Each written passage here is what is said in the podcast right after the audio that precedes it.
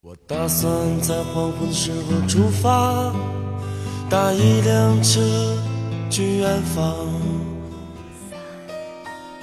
夜晚的声音让炙热的阳光变得遥远，思绪却可以在蝉鸣和青草乡间荡漾。我来到你的城市。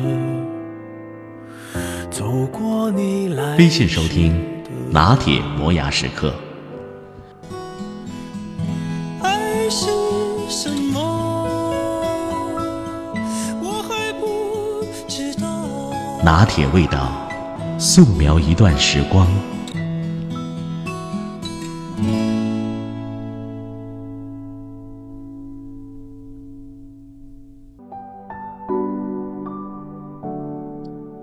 表哥是工程师，在大上海安家落户。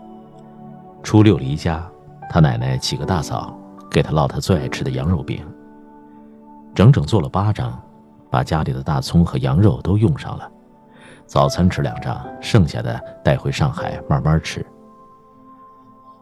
表哥的行李箱被塞得满满当当，他奶奶找了一个大包袱，咸鸡蛋、肉丸子、藕夹。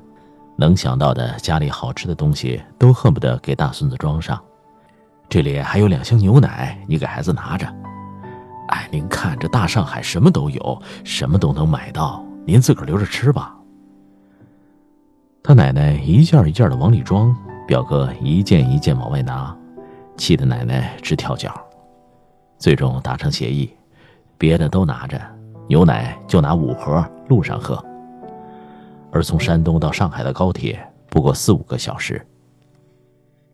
每每过完年回城，每家都要上演这么一出年度催泪大戏。不久前，中国新闻网在微博上发起了一个过年返程催泪话题：行李箱里塞满爱。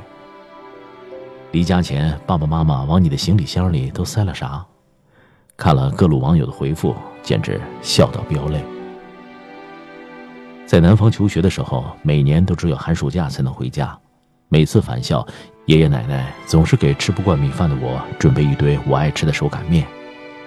除了这些，箱子里还被强行塞进了各种五花八门的东西：大妈款的秋衣秋裤，各种腌制的肉食小菜，说要在路上吃的苹果。这路上到底能吃多少东西呀？满满当当，满满当当。重的要死，沉的要命。我一面抱怨，一面背过身去。我不愿他们看见我哭，我也怕看见他们哭。大年初三，朋友圈一张刷屏的照片，让看过的人无不潸然泪下。照片中，白发苍苍的老妈妈带着围裙，蜷着双手，目送孩子离家。纵使心里有万般不舍。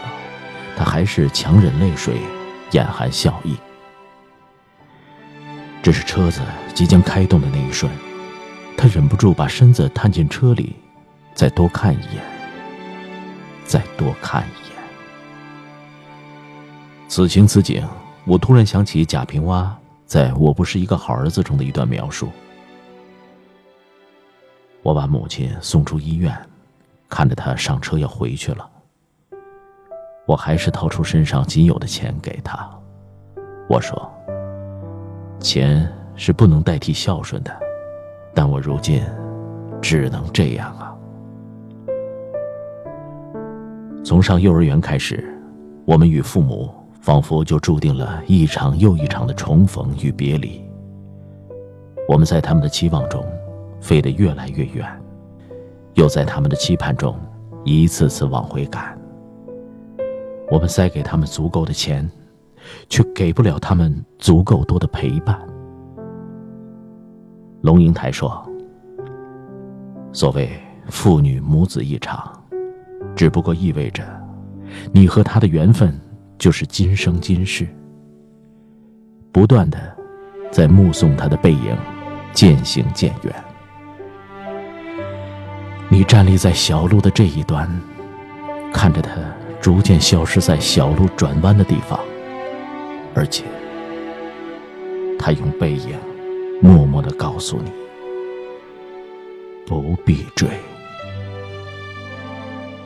父母在，人生尚有来处；父母去，人生只剩归途。常回家看看。